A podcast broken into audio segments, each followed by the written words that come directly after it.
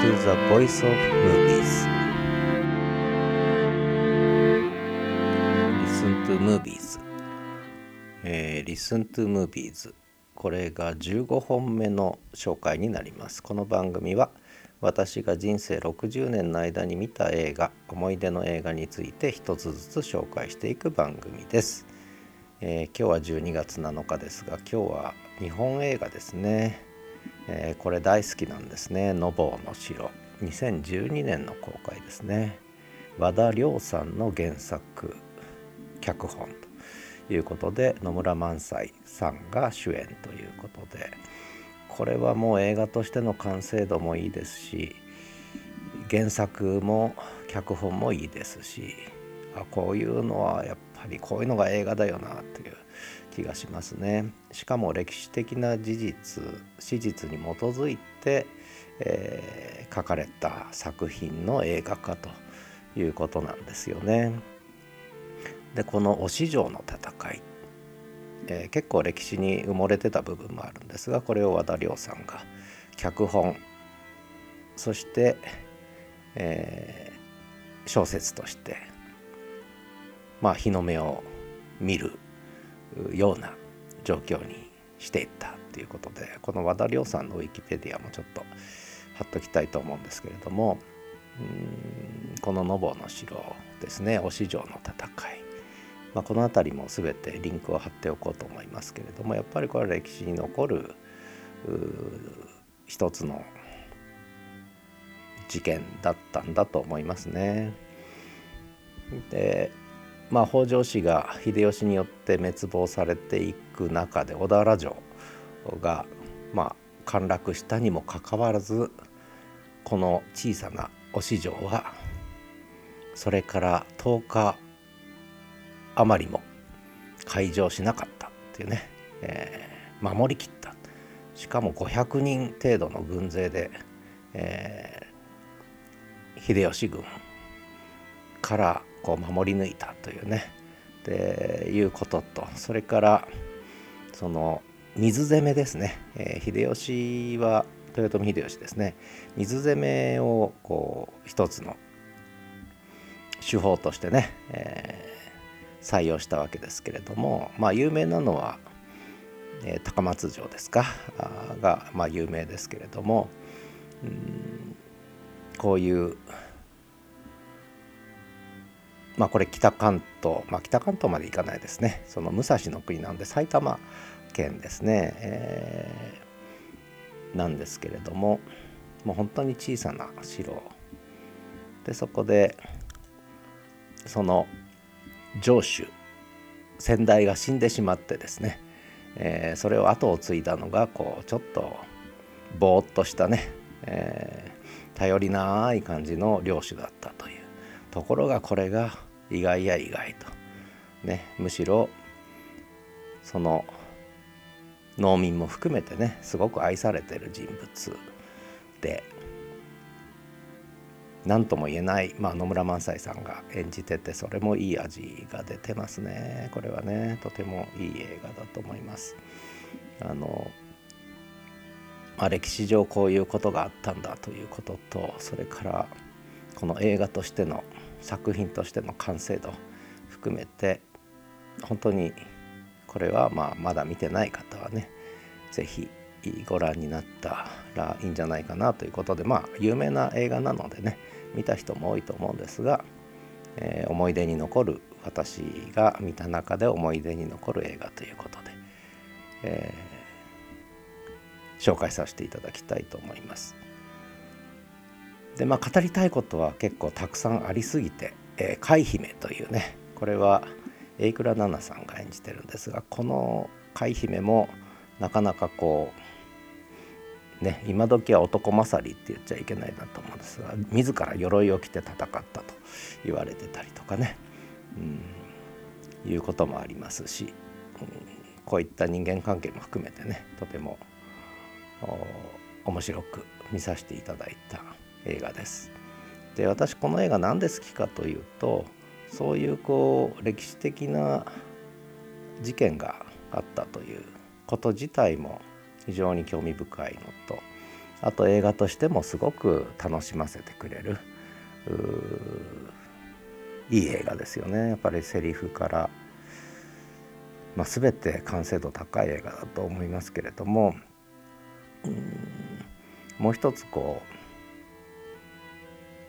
私が一番面白いなと思うのはこの上州ですね。え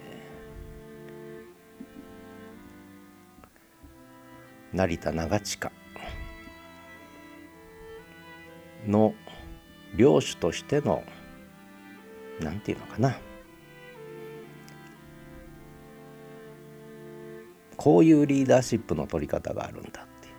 ことですよね。つまりまあとてもそのつまり農民の間に入ってて農作業が好きで農民と一緒にこう、ね、子供とも遊ぶと。だから農民には愛されてる。領民には愛されている。だけどいろいろ手伝うの手伝われるのは迷惑だと領民は思ってるけども非常に愛されていると。いうことですね。でどうも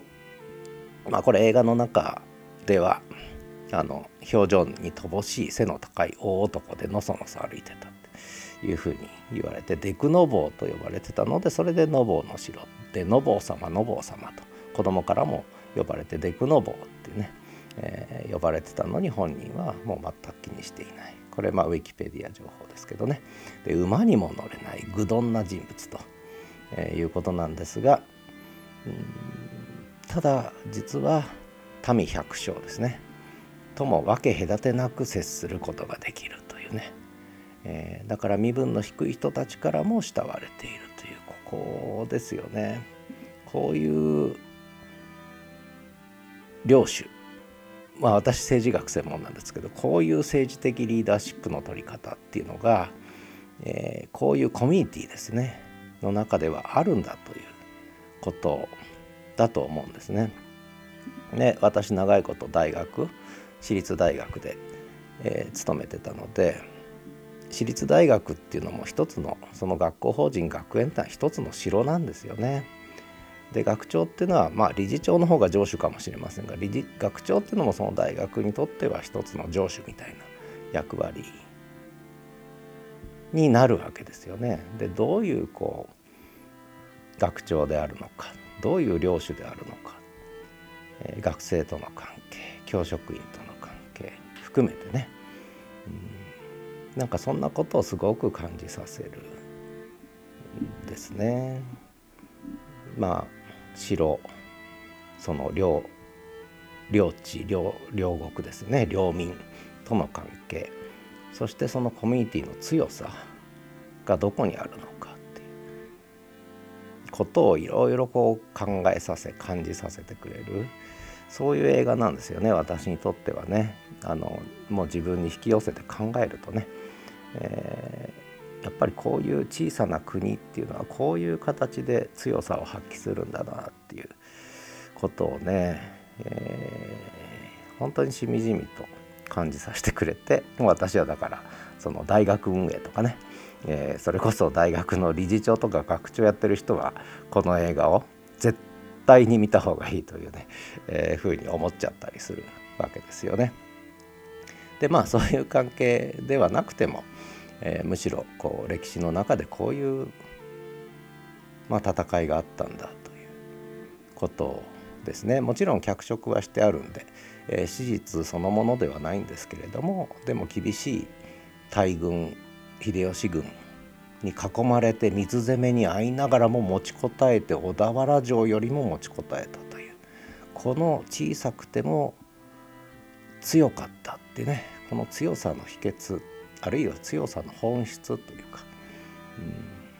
ここはいろんなコミュニティにとってとてもこう示唆的というかな、うん、やっぱり人間のコミュニティってこうだよねって思わせるところがたくさんあるそういう映画ですよね。でこの和田亮さんこの「のぼうの城」で、えー、作家デビューということなんですが他にもあのいくつか作品書いてて、えー、まあそれは、まあ、リンク先で見てください。あのまあ、それについて喋るとまた長くなっちゃうんでね、まあ、とにかく「ノボの城」日本映画としてはとてもいい完成度の高い貴重な、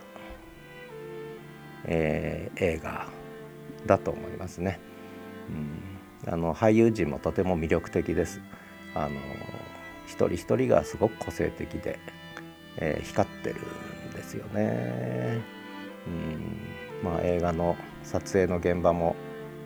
とてもいい雰囲気でやったのかななんてね勝手に想像したりしてますけれどもまあ名作だと思いますね私はねこれはね原作も含めて脚本も含めて映画も含めて出演した俳優陣制作スタッフ含めてやっぱりこういう作品を世に出してくれたことに感謝したいと思います。ではまた。Movies are really good, isn't it?